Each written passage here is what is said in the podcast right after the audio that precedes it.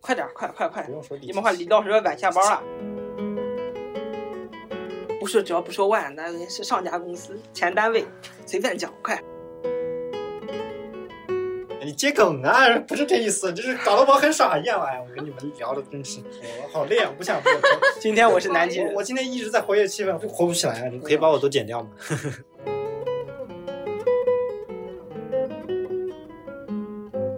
欢迎大家收听本期《万不得已》，我是编辑木南。我是编辑闹闹，我是不谈，我是编辑崔志浩。这一期我们想聊一聊实习，因为那天选题会上，然后某个编辑开始了吐槽，可以，可以，就我都可以讲。开始了吐槽的吐槽的失态举动。吐槽了一下实习的事儿，我就兴奋了，我觉得哎可以做一期。为什么你就是哪个编辑？辑？哪个编辑？指名道姓。哎，我呀，我我他妈都说了，你还还还咄咄逼人呢，你还。啊，因为最近秋招刚刚结束，大家基本都已经进入到工作岗位了，应该有一批学生正在处于实习生的身份。我们想给大家提供一些有用的建议，讲的太好了。秋招结束了吗，都嗯十一月了就是进入岗位了啊，给那些已经实习了的吧？啊，对，就正在就找不到实习的，你们就一边儿去，哎，已经实习了，听一听。不谈方面给我们详细的讲一讲你想吐槽的经历吗？哎，我在某个单位啊，工作时间当时正在上大学，他们说警校又不让出门，还跟那个学管队长，就相当于教导主任，但是权力大很多那种。他不让出门，然后我还跟他申请半天，申请一个那个出门证，然后早上五点多起来叠被子，整队伍，整好了我还得拍张照片。固定证据知道吧？有一次别人把我大衣放了，他直接把我叫回去，我就请个假，没办法直接跑回去。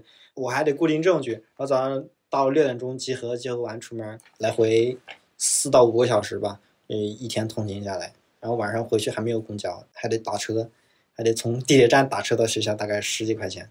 当时也不会觉得特别难受或者什么，也不是觉得特别苦，反正当时想着实习生就应该辛苦一点，这也没事儿。主要是挺奇怪的，因为十点钟上班到十八点钟下班，但是我们一个周有三个会，所有的会都在十九点开，然后我经常就开到一半，哎，不好意思，不好意思，我我我我我要走了，赶不上车了，就这种不是赶不上车，是赶不上十点半的集合，那集合要是赶不上，那事儿就大了。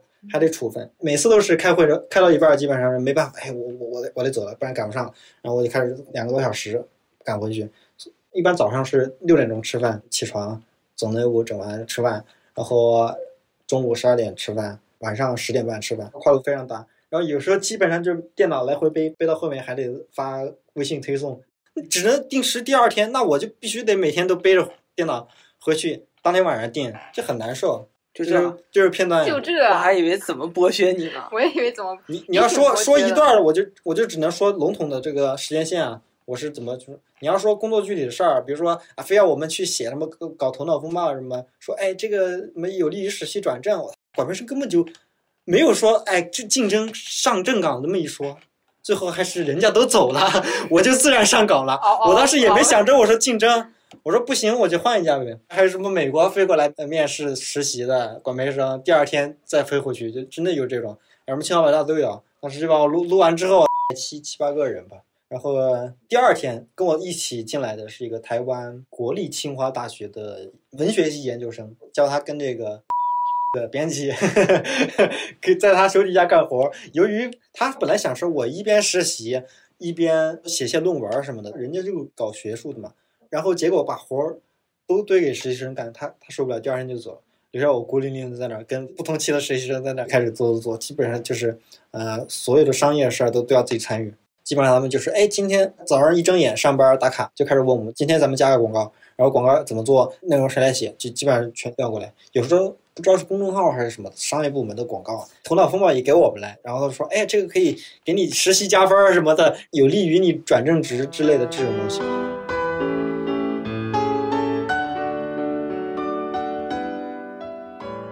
我好像没有这么多激那种激动人心的经历，我的经历都很普通。在上大学期间，我只做过实习的网文编辑，然后就很像就像日常呃就像正常编辑的日常，然后改稿、改一些错别字，做一些内容的审核。看到一些很奇怪的文章，就不忍心看下去，但是又不得不看下去。现在咱们做的不就这个事儿？但是你又不得不看下去，就硬着头皮往下看，我就比较伤人吧，就让人脾气容易暴躁起来。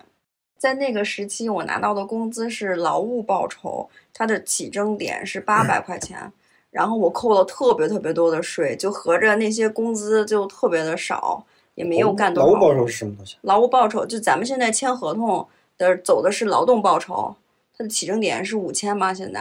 嗯我当时拿的那个是劳务报酬，它的起征点是八百块钱，就是就给咱们作者发稿费一样，只要超过嗯八百就要扣很大的税。我当时就是拿的那个，而且我们还是一个季度给一次工资，就积累三个月下来，那个钱就非常的大。你要扣完八百之后，那个钱又没剩多少了，就非常的惨，但还是攒了一点点小钱。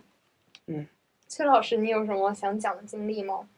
我到这家公司之前，就是只有过一次实习经历。我先讲一下我为什么不得不去参加这次实习，而且它是那种参加之后就不能再退出的实习。因为我上大学的时候志愿报错了，我没有看到 那个志愿报错了，是什么东西啊？当时就是真的志愿报错了，就是志愿书上写着零一是汉语言文学，它的零二也是汉语言文学。然后我写了零一和零二，然后我发现零一的名额是有六个，零二的名额有四个。我当时想说，那一定要报名额多的呀，既然两个都一样，为什么为什么不报名额多的？然后我就报了零一、零二，我就这么填的。结果当我拿到录取通知书那一刻，才发现我的后面写了汉语言文学（括弧师范）。然后我再去看那个高考志愿书的时候，我才发现，哦，翻过来这一页后面写着零一为汉语言文学师范类，零二为非师范类。就 我拿到通知书那一刻，我人还好吧，师范好像是不用交学费还是什么，但是你如果说毕业了不从事教师，你还要钱还给他。以前我听说是这样，现在不知道。，对，那是八所比较好的师范类大学，或者说是二幺幺师范类大学，他们的要求就是，你如果在那些师范大学就读师师范生的话，你是不需要交学费的，而且每个月还会给你一定的补贴。但是由于我上的不是那种 师范大学，就是一种普通的师范大学，然后我去的的话，虽然也是叫师范类，然后它会在专业设置上给你一些不同，但是我是没有免学费的。呃，唯一的好处是每个月会给你发八十七块钱的补贴，就是它会达到哎，本科是补贴好像全全国都有，我们学校是六五十六，好像我记得。哦我们这个专业就是八十七，而且我可以告诉你一个更惨的，就是我的老师告诉我，他在这家学校当学生的时候，他们领的就是八十七，相当于十多年过去了，这八十七都没有换过，就是哪怕十多年之后的我，仍然领的是八十七。这跟那个八百税其实是一样的。嗯，就是以前这八十七还真叫钱，后来越来越不叫钱了。嗯我就纳闷儿呢，我说每每个月我领到五五十多块钱，我说你你给我发这玩意儿干嘛呢就？是请你喝杯奶茶。请你喝杯奶茶，嗯，真的。啥还是够的。然后师范生的话，呃，给你发八十七块钱，你是有一个目标的，就是大三下学期或大四上学期到一个地方去支教，然后这就是你作为一个师范生必须要做的事情。然后会在专业课程上会和非师范的同学们有一些不同，师范生就要上所有的教育学的课程，嗯，包括呃什么教育心理学呀、教育学概论啊这样子的课。然后教育学，啊，这个不讲，啥？这个 这咋了？这不是这个学校还没有开展，呃，可能不是语文教师要做的，生物他们可能会讲，因为我上初中的时候，哦我的生物老师会讲，嗯，对于我们来说，我们就不用讲这些。那么我的话，在大三下学期就是被，就是被要求去呃福建省漳州市呃云霄县某个村的某个中学去当八年级的语文教师，就是初二的教初二孩子。然后我在那边就是干了半年，然后半年基本都是在学校里，因为我支教的那个村子比较偏僻，它是挨在呃应该是卓漳河，村子都偏僻。对，村子都偏僻。然后我如果要去那所学校的话，一般是要坐高铁从漳州市区到云霄，然后再从云霄坐摩托车，就是门口那种摩的，就是给他十五块钱，你坐他的车，然后他开，他应那种人应该不会说普通话吧？不太会说吧？呃，还还可以，就是你如果跟他讲价钱，福建那边是是可以。台湾腔？没有没有没有，他是就讲就讲闽南语，但是闽南语又差的很大，就是福建泉州人和漳州人讲的闽南语可能就有一些差距。嗯那那你怎么跟他沟通？我一般都讲普通话，就是他如果要出来拉客，他就要会讲普通话。外地人啊，外地人跑到去给他四块，他说我说的是十块，你就是这样。哦，那那那没有，一般他不会宰这种就是老师们，因为他避免说，如果宰了老师，他的孩子在你那个学校上课。他怎么知道你是老师？因为据我所知啊，就是公职人员，就是从事教育的，从事要么是在军队的，要么是在政府的，或者是三支一扶的这些人才会去呃那个地方，不然的话，谁会没没事儿操着外地口音，然后去一个村子里？然后我就在那里当八年级的教师嘛。当老师是分不同的岗位的，有的教师是专门听课教师，就是他去这个地方实习，只需要听课就可以了。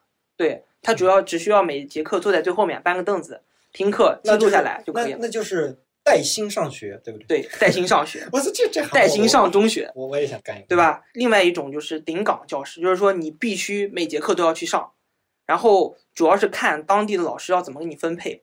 恰好我是分配给了一个从事行政岗位的老师，然后那个老师就要求我顶岗，就是我顶他的课，我所有的课都替他去上，然后行政岗什么意思啊？行政是吗行政校校长教教 HR 是吗？校长不是他是行政类的，就是说他是校长、副校长，一点幽默感都没有。哎哎，继续讲，继续讲。哎哎，我还以为你真不知道不呢。完了，啊不同的世界。完了完了完了，我这个录不下去了，我我走吧，我走吧。去当老师嘛，然后我教的那个班就是全年级最差的班，然后他们当时是为了提高尖子生的比率，就把所有的好孩子都攒到一个班，把所有的差孩子都集中到另外一个班，所以我当时的处境就和那个就和那个火箭班什么实验对班，哪都是这样的。就和那个超脱那个片子里那个老师的状态是接近的，就是孩子们真的不爱学习，然后我每天就是要跟一些不爱学习的孩子们贴身作战，就是他们不听课嘛，就没人听课。每天早上，你比如说我来上早自习，那没人背书，没人读书，那就得强迫他们读。你是不你要要学的那些电影儿？然后我要引起孩子们的学习兴趣。来来，今天我来给大家讲一讲是一树梨花压塔压海棠的故事。这种这个没用，对他来说，对他们来说这这也不感兴趣。对，真的不感兴趣。就是我想了很多办法，哪怕用下三路一点儿的方法去激起孩子们的学习兴趣，但孩子们还是不感兴趣，就真的很绝望。因为这些孩子们晚上回家基本没有家长管，然后他们晚上就是玩玩游戏，玩到差不多三四点，然后早上来上课有。游戏玩，对，就是玩手机嘛。因为村子里家长确我还以实不重视，为是真的那种贫困山村的。确实是贫困山山村，有手机，那就感觉还是但是现在贫困山村基本也都有手机。啊、就是这种现状。然后他们可能拿着不是特别好的手机，但是一直在玩。就想着想着去出门打工什么的。对，所有人的孩，所有孩子都是在看，要么就上中职，所以我当时是 满腔热血去，结果真的每天很痛苦。就是这些孩子们，他们是真的不爱读书你就打，卡打卡上下班不就完了？你就在上面讲，他们听不听我无所谓。但是他们会在下面说话。你接他们话茬，你知道吗？反正我上学的时候，我喜欢接老师话茬，我还我还我我我在想象一下这那是全班只有你一个人闹，如果下面全班四十个人同时在闹，你根本就没办法接话茬，因为每个人都在讲不同的事儿。但是如果要这样的话，你的班会特别乱。那么总共整个年级就三个班，一个班是非常好的，他们在最靠近教研室那边，一个班班在中间，我们这个班在最末尾。嗯那我就必须得保证我这个班不能太吵，因为如果太吵的话，其他班的老师会听到，然后他们就会过来，然后这些孩子们就会变乖。那还哦，是人不行，这是听你的。还是人不行。对，然后那些老师们就会讲闽南语，会讲闽南语们来骂他，可能肯定是非常难听的话，但是我不会讲，因为我不懂闽南语，你可以用普通话骂。我用我用普通话骂他们，他们就无所谓。因为那些老师们 本身也都是在这儿常干的，他们肯定不敢顶怒他们，因为他们的家长可能都是这些老师们带出来的，嗯，对。然后他当然不尊重你，任何一个实习老师，他们都有可能不尊重你，是这样子。然后我就真的见到有些孩子是真的不爱读书，就是我会发现，呃，这算是人生的某种阶段。我感觉有的人他是有读书的那种慧根的，有的孩子是没有的，他就是你看到他那个人就是处于一种心浮气躁的状态。所以我通过这个实习这半年讲讲课，我就是非常深刻的领会到，不是每个孩子都适合一步一步踏踏实实按照家长们所期许的那种考学那种形式去念书上学。有的孩子他可能真的是适合去混社会，起码在我们那个班上那些孩子们，他都他们都表现出了很高的情商，他们会尊重我，但是他们确实是不听，他们确实不学习，对，然后当时我就很崩溃，因为我本来本的目的就是说治病救人，没发没想到就是我自己都病了，I'm sick，就是这种状态，这就是我最印象最深刻，而且是我时间最长的一段实习，因为你不能离开这这所学校，你也没地方去，你就只能在这个学校里一直，我就得给孩子们讲差不多是十节课一周，然后你想四十个人全在乱的场面，真的很难 hold 得住，所以你必须得调高音量，然后去吼他们。当时我们就有那种无线连接的麦克风，啊、然后别在自己的衣领上，然后去吼他们，真的是以用声音压倒声音，太恐怖了！我这现在想起我都觉得很恐怖。当时基本没有孩子来听，所以我每次上课之前，我都会跟四五个孩子谈话，就是说这节课你一定要听，一定要明白。然后他们会听半节课，然后玩半节课，这已经算不错的了。有些孩子的话，如果上早课，他们可能就会乱前二十分钟，然后后面的就都睡着了。嗯，初中他们就基本就是这样子，啊，你这个实习做了多长时间？就是半年，你的脾气和身体有发生什么变化吗？脾气就是很很抑郁，就是你你会发现，当你讲的东西对他们无效的时候，嗯他们不接收，那你讲什么东西都是白费。但是你又不能不背不不备课嗯，你要把每节课都背得很好。你要明白，你这节课要给孩子们传递一个什么中心，哪怕他们只听进去一两句话，可能这一一两句话对他们来说都是甘泉啊，因为可能再到后面的人生阶段，没有人再会给他们讲这些东西了。他们上完初中、高中可能都不上，中职可能都不上，就直接去就业，要么是在便利店当店员，要么是就是混社会。那个阶段，我基本每天都在发 QQ 空间，整个人就会很压抑，每天都在骂人，真的情绪很暴躁，然后每天就会吃很多。因为那个学校的食堂就是虽然也收费，但是对教师们还是比较好的，他会给你盛很多。然后我当时就吃的极多，而且因为去了海边，又可以吃海鲜，当时就长胖贼快。那个村有什么特色美食吗？暴露了。我想吃。看别人的悲伤经历，你直接把词那儿名说个那个地出来了。那个地方就是蛤蜊粥，我感觉挺好喝的。有有空的话，我可以给大家熬一熬。就是如果能找到新鲜的海蛎的话，嘎啦粥是不是？嘎啦粥，对对对，是挺好喝的。等一天去曲老师家喝一下。对，我可以到时候给大家做一做，我尝试做一做。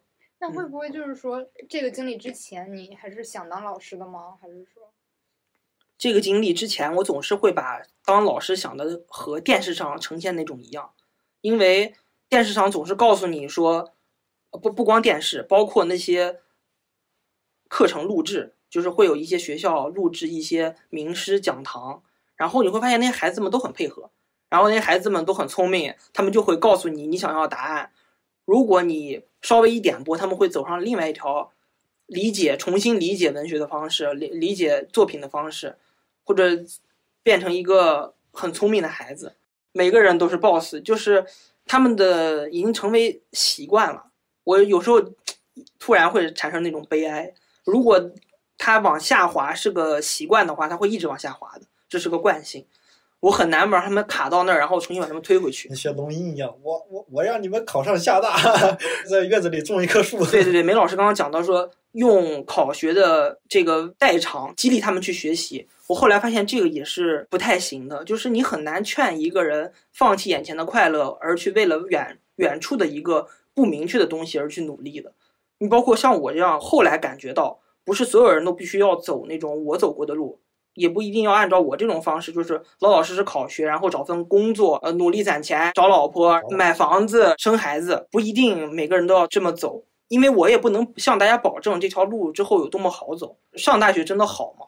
我其实当时没意识到，后来我想的有点儿绝望了。就是我觉得上大学真的好吗？就是难道他们去当一个网红，或者说他们每个人都想成为什么一个电竞选手？我最近还看到一个网红，名字叫红绿灯的黄，我对这个名字记得很清楚。然后这个人呢，会是以那种直播的时候很出格的行为来获得网友关注的。然后他也挺挺红的吧，但是他的定位就是在厦门和漳州之间，然后他就是长得就是那种典型的福建女孩子，我就会想她会是我教过的哪个孩子嘛？但是我忘记他的名字了。我看到他的时候，我就会会联想，我就很担心他他的生活他之前的生活会不会也遇到过像我这样的人？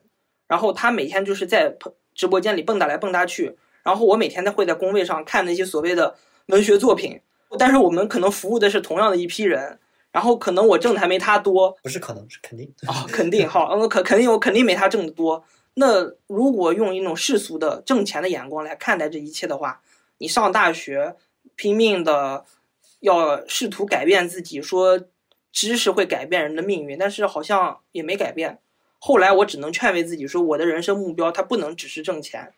我觉得这是我参与这个教育事业、参与这份实习工作以后，他唯一教会我的道理。如果我要是只在乎挣多少钱的话，我可能前半辈子都白干了。那变成什么了呢？我也不知道，我可能会之后会为钱而生活。那你是想改变别人吗？就是现在，就是因为我觉得你好像提了这个东西几次。从前会更强烈，现在会变得很弱，因为我也没底气了。因为当你对你的生活没底气的时候，你是没办法改变别人的。说的太好了，这是真的很痛彻心扉的实实习。其实我现在还夹着一些孩子，就是虽然他们学习成绩也不好，但是他们就是很会做人。如果他们去混社会的话，我相信他们肯定会有一个光明的未来。嗯小富即安的未来吧。嗯我不不能保证他们一定会有多有钱，因为现在这个年代，它是一个知识资本的时代，大家想要成为排行榜前多少位的人，一定是要有某些层面的技术或者知识的。如果他们这些孩子们没有，他们可能能做一些小生意。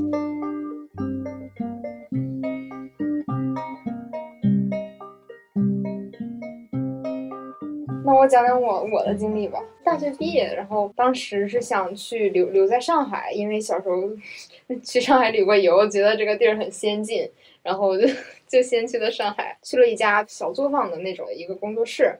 理由是因为看他们简介上说，我们公司就是一股清流，只做精品，然后我就去了。当时呢是跟老板呀。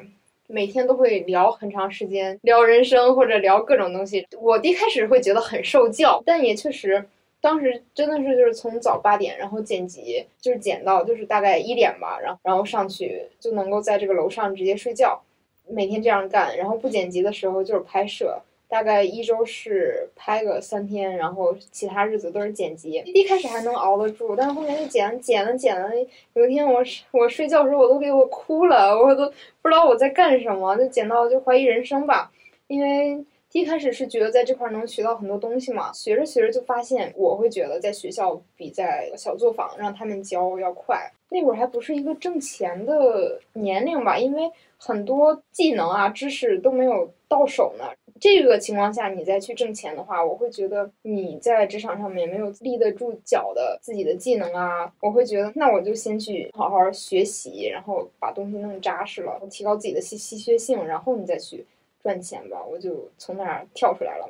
跳出来以后，那个一起进去的实习生没没走，然后过了有两周，给我来抱怨说：“哎呀，这个地方不给工资，就是。”承诺给工资的，就是拖着。我的朋友后来也走了，但是还有留下来的员工，他就是拖着不给工资，然后让人家留下来。就我觉得还是蛮有套路的。那我还挺好奇的，他每天跟你谈人生，又不给你工资。他给你的理念就是你在这里学到了很多东西。你现在，你看你每天剪辑，你过什么五天或者三天，你才能剪出来一个成片。你能给公司赚的钱也不多呀，但是你在这里能学到很多东西，他就会这样说呀。而且就是留下来的很多人也是因为这个，觉得能学到很多东西。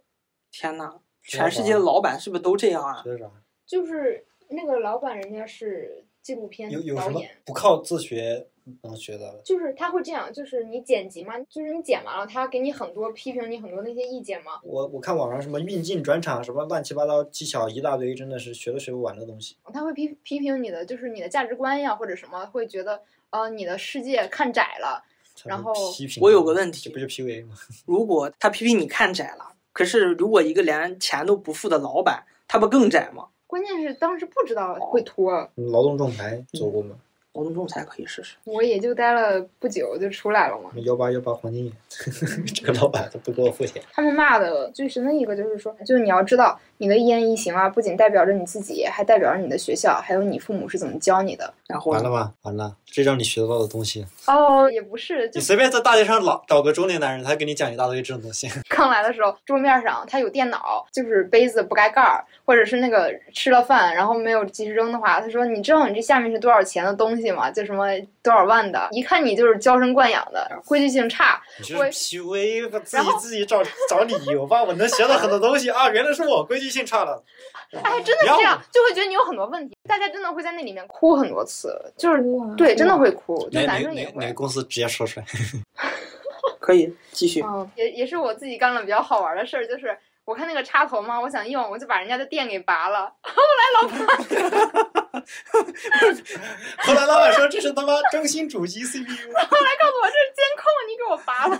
啊监控还好，监控。嗯，监控还行，嗯，监控老他不怀疑你做什么事儿就行了。从这些行为上面引申出，有的地方你做的是比较自私的，对，嗯然后他以这个理由把你开掉的，还是你自己主主动走的？就协议离婚是这意思吗？倒没有就没有签合同，他不是那种正式实习，就是我去那儿体验没干一签下。合同啊，签合难同，怪签不难怪人家不给你签呢。怎么可能不签合同呢？对啊，哦，实习生都都都要签合同的。那所以说我当时走的也很自由啊。你是不用走，我直接回家回家就自由了。人家工资给的你很也很自由，想给就给，不想给拉倒。当时就协协议的嘛，哦，口头协议，口头协议。但但现在微微信截图好像是可以那个嗯，证据的，你就要你就要证明自己劳动成果付出。但当时进去的时候就确实挺魔怔的，真的觉得我不是为了来挣钱或者是实习的，我就是跟这个老师能学到很多东西。那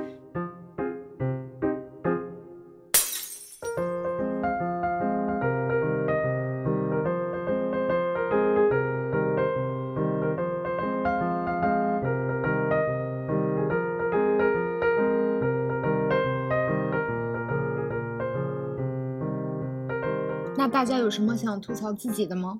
我在刚来咱们公司的时候，也没有刚来，也来了有两三个月了。我把一个文章的推送时间设置错了，是到早上六点钟。六点钟大家还没有起嘛，就都看不见那个推送，嗯，会对那个咱们平台的日活浏览量会有一些影响。嗯我犯了个错，因为当时还在实习期嘛，就没有正式转正，我特别怕被开除，但还好也没有被开除。我在刚来的时候也是，经常会把推送，就是我们 app 的推送，经常弄错。每次都是梅老师，他要最后检查一次，他会告诉我截图告诉我，啊，你这个错了，然后我赶紧改，因为我真的很容易忘。哇，吓死我了，还以为只有我是有这个问题。我之前也错推送了一次，就是我把那篇文章给删掉了，然后我忘记这件事儿了，我还是把它推送出去了，结果对推空了，啊、那次也挺被骂了吗？emo 的，没有，当时还没有骂我吧，当时发现了吗，主管？呃主管也没发现，你看这后来是我主动自己交代的。哦，挺好，嗯你还交代一下。然后我呢是觉得我的这是真的很过分。我想说，就是我当时实习的时候，嗯因为失恋心情不好，嗯，请了一一周的假。这有什么过分的？我不知道，因为我因为我觉得我没你失恋过你的身心是需要调节的。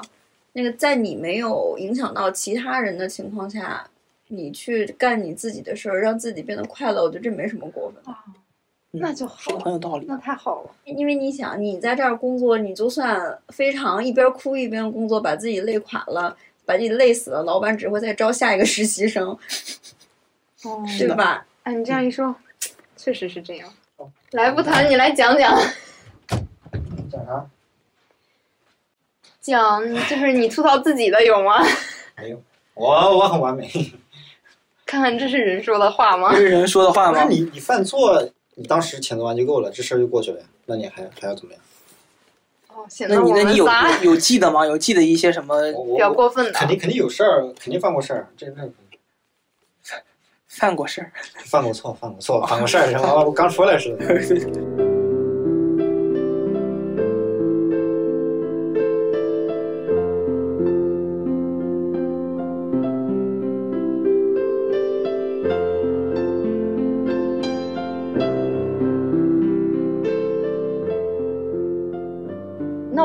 看一看微信大家的投稿吧。啊，我看到有一个网友他提到了毕业以后第一份实习啊，遇到了一个非常友善的主管，友善到叫这位同学来吃宵夜，甚至就是刚认识没几天就要送这个同学狗。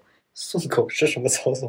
然后平时工作的时候呢，会指点的时候会趁机的抚一下头，摸一下手。哎，这个主管还一直说自己是单身。哎，好好变态啊！我感觉摸一下手，这这还有是哦，油油油腻原来，原来后面有反转，就油腻的揩油。后面的反转就是离职了，知道他其实有孩子有家室。然后这位网友说，原来不只是他一个人这样打引号友善的被对待过，就是刚毕业的其他小姑娘都被这样对待过。所以他希望女孩子们在职场上一定要保护好自己，多长个心眼。性骚扰真的挺讨厌的。这就应该在离职之后一个大拖把甩他头上。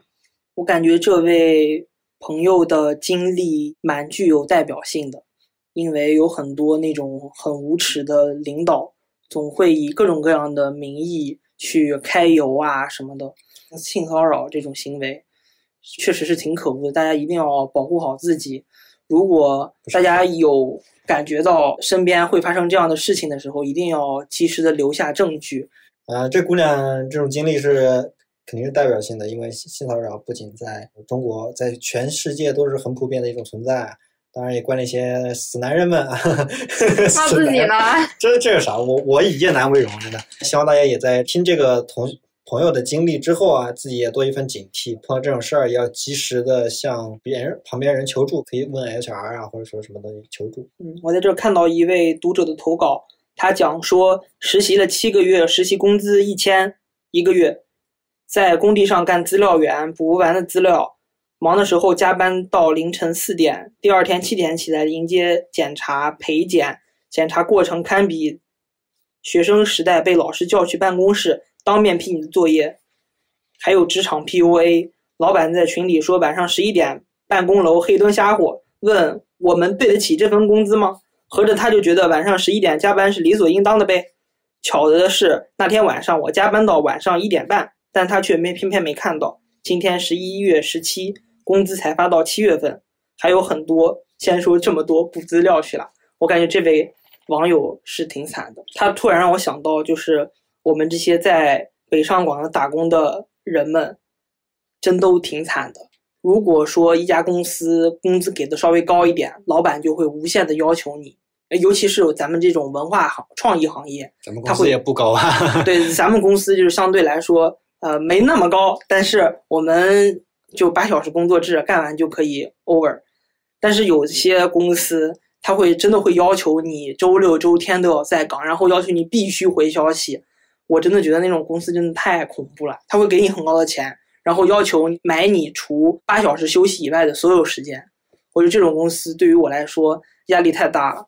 但也有很多人自愿，像嗯。我我听说啊，字节跳动什么的，他们内部投了一个票，就是要不要取消单休，大部分超过一半的人投投票投的是不要取消，因为如果取消的话，他们会损一年损失十万，差不多这样。所以我感觉我们这一代人基本是用钱换命，用命换钱这样子。说了这么多悲惨的经历，我们讲一个欢快的，其中有一位叫乌拉拉的读者讲说自己刚刚结束了人生第一段实习，然后特别开心，跟他想象中的职场有很大的差异，整个公司气氛都很轻松，然后还参加了年会，出了 cos，感觉大家比我还没有包袱，公司年会有一种很漫展的感觉。然后在公司当中，他还找到了自己擅长的领域。初入职场的时候，他的担忧很多。他记得自己第一次去公司的时候，晚上紧张的睡不着。然后后来发现根本没这么多需要值得他去担忧和忧虑的事情。无论处在什么职位的岗位，都很照顾我，我也会耐心的解答我的问题。总之而说是很幸运了。我感觉，如果能在职场上遇到很好的人，那么这份实习工作还是比较舒服的。我来万的时候就有这种感觉。我来公司的第一周就碰到了韩寒老师，后来才知道韩寒老师不是经常来公司，是吧？哎，我从来没碰过。我偶尔去厕所就会碰到他，你有收啊到我的实习 不是？你有收到我的调休审批吗应？该收到了。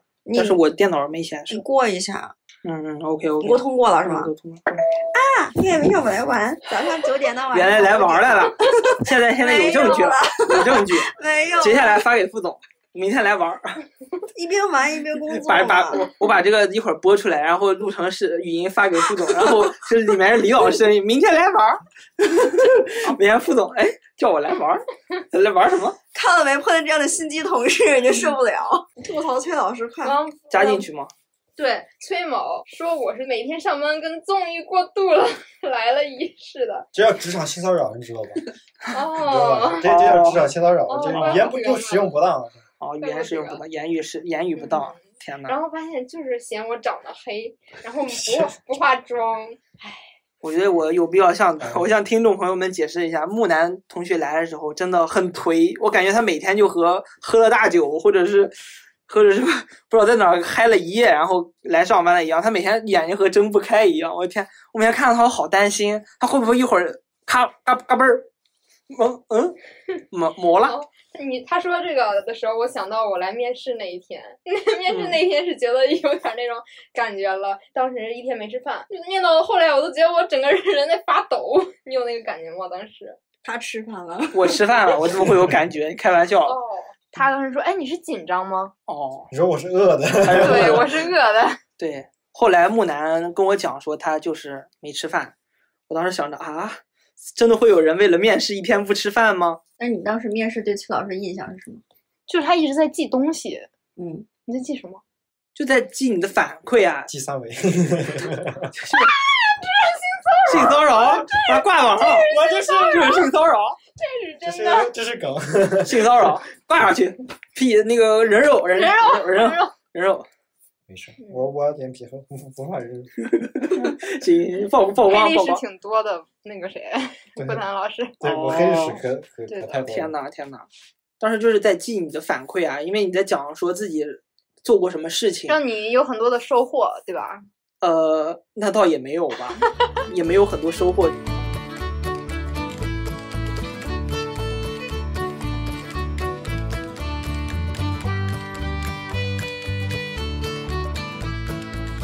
那大家有什么实习时候的幸福瞬间吗？呃，我在那次实习当中，感觉最快乐的时候，或者说最幸福的时候，就是我要偶尔要给好的那个班级的孩子们上一两节课，然后我会把我的一些想法、一些经验，写作上的经验也好，阅读上的经验也好，教给他们，然后他们会接收的很快。我感觉他们会是下一个我，然后好像看到了年轻时候的自己，好像在手把手的教年轻的时候的自己要怎么变得更好一点儿。我那个时候真的是蛮幸福的。配个 BGM，纯真导师释放进。我在咱们单位实习的时候，收到了同事给的小零食，还有同事会请大家吃饮喝饮料、吃东西。啊，另因为我印象最深的是另外一个部门儿的，不是咱们编辑部的一个姐姐，然后她给了我一个桃子，完全不认识，然后他就觉得我是新来的，就想照顾一下，给我桃子，还借他的饭盒来帮我热饭，因为当时我是用塑料袋装的饭，他觉得用塑料袋不健康，就把他的饭盒借给我了，我觉得特别好。哇真好，我实习时候快乐瞬间特别多，就觉得如果猫猫狗狗再多一些就好了，就能够上着班抱着猫抱着狗。我就喊一人发一只猫就好了。给你发航母上。发个航母，可以可以。猫比航母便宜，公司还是负担得起的。